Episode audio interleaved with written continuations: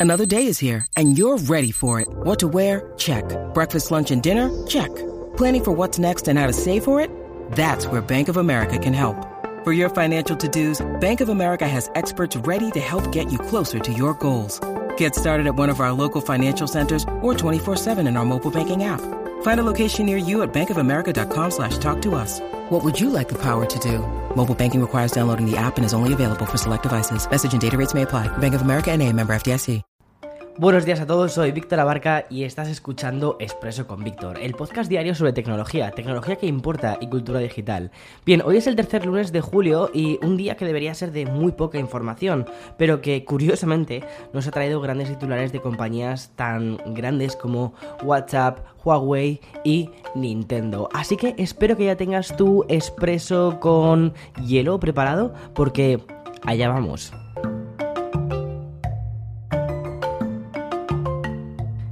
Qué bien sabe un expreso bien frío en una mañana de julio.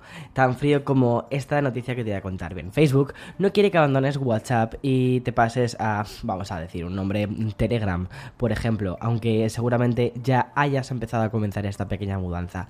Bien, para evitar un posible sangrado en las cifras de, sus usuarios, eh, WhatsApp ya está trabajando en una mejora sustancial de su privacidad. Históricamente, la privacidad de WhatsApp es de lo que más nos quejábamos a la hora de usar esta aplicación.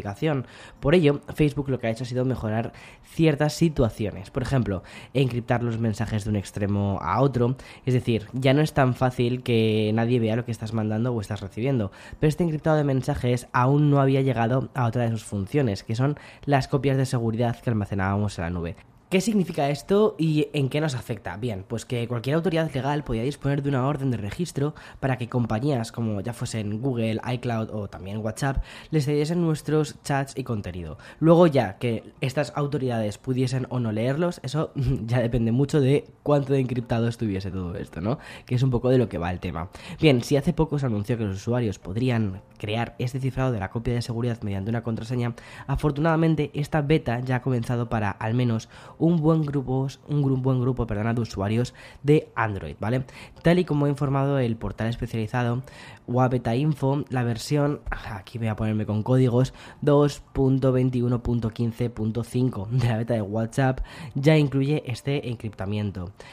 Por lo que hemos podido ver en la web esta de um, Beta Info, la contraseña que creamos al cifrar esta copia de seguridad es la de nuestra cuenta de Drive o también de, o de iCloud, si es ahí donde los tienes ubicados. Y también será obligatoria para poder restaurar nuestras copias. Además, podemos ver, gracias a las capturas publicadas en el portal, que la contraseña no se comparte ni con WhatsApp, Facebook, Google o Apple. Es decir, es, es, es tuya, está en tus manos y ya está, de ahí no sale.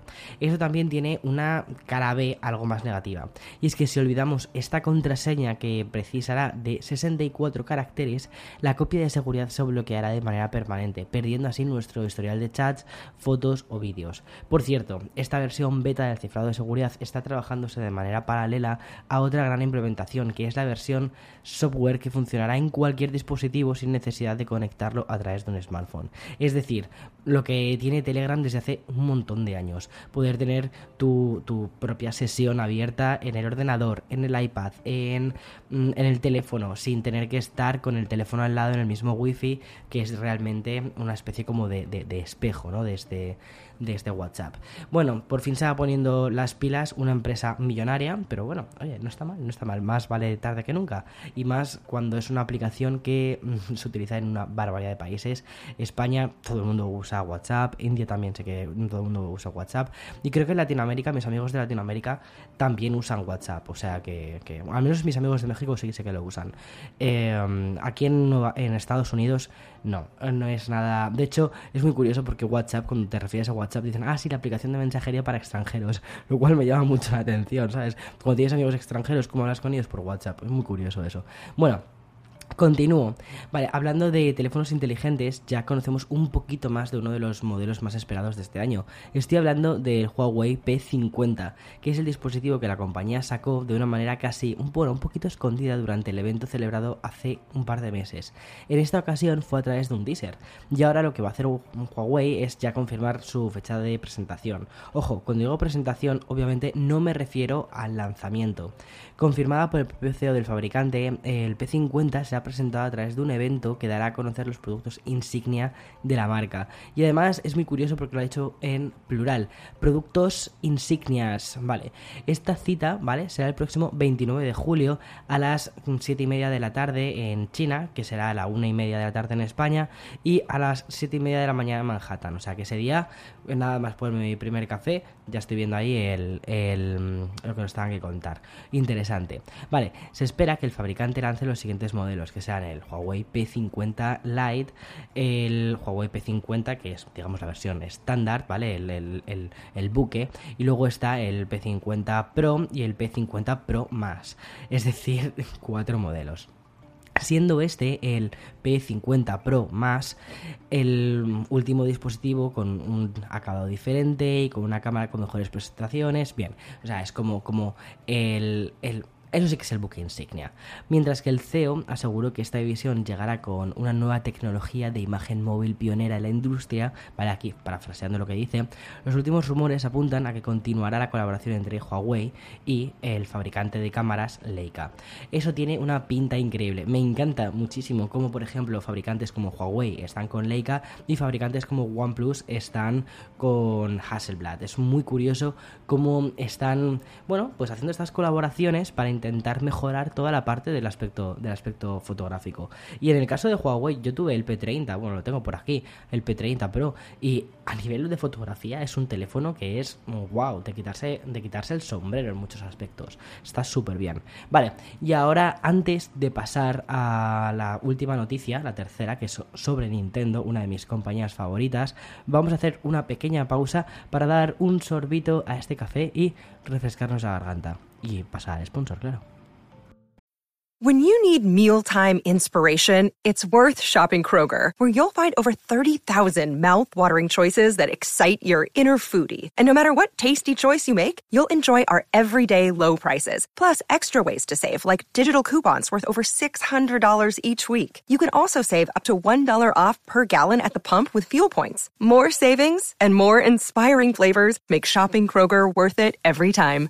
Kroger, fresh for everyone. Fuel restrictions apply. Voy a seguir con una noticia algo, algo inusual.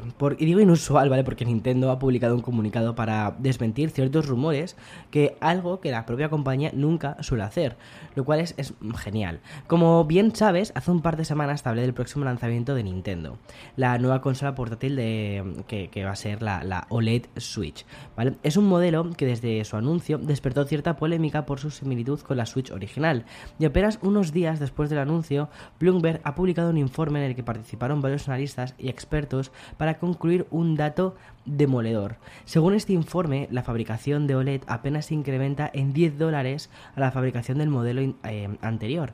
Sin embargo, la Nintendo Switch OLED va a salir al mercado a un precio de 350 dólares, es decir, 50 más que la anterior. Entonces, claro, eso pues eh, no, no, ha gustado demasiado porque es como, a ver, chiquis, que es el mismo, lo mismo todo, lo mismo todo, eh, me estáis poniendo una pantalla OLED que solo cuesta 10 dólares más, me la estáis incrementando a 50 dólares más. Entonces, hay como se empieza a ver como una estructura en las ganancias por parte de Nintendo, lo cual, bueno, oye, cada uno aquí que haga lo que quiera.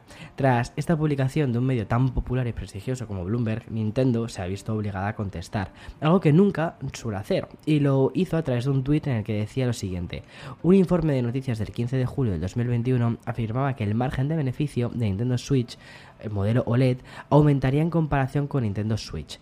Para garantizar una comprensión correcta entre nuestros inversores y clientes, queremos dejar en claro que la afirmación es incorrecta.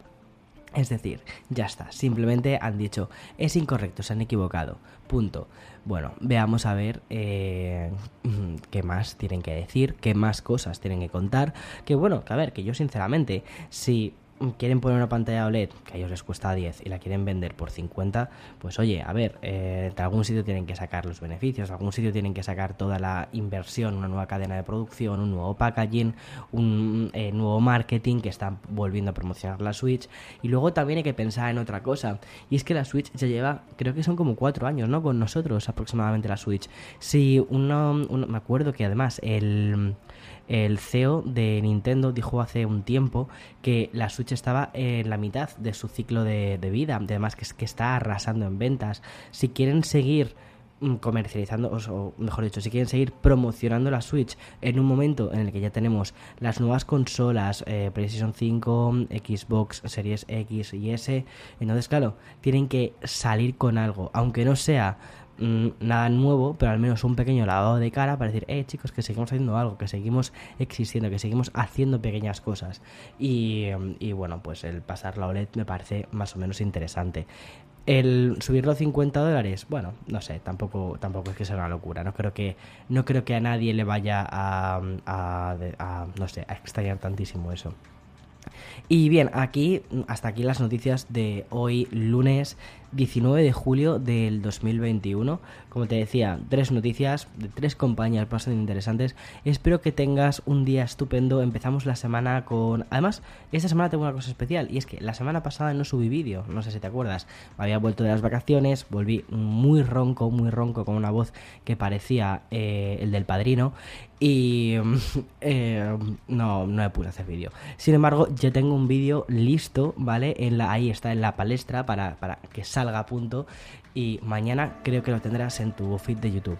Así que nada, mañana nos vemos en YouTube y por supuesto con muchísimos expresos y con un café especial que te lo prometí la semana pasada y por supuesto ya está para locutar. Chao, chao.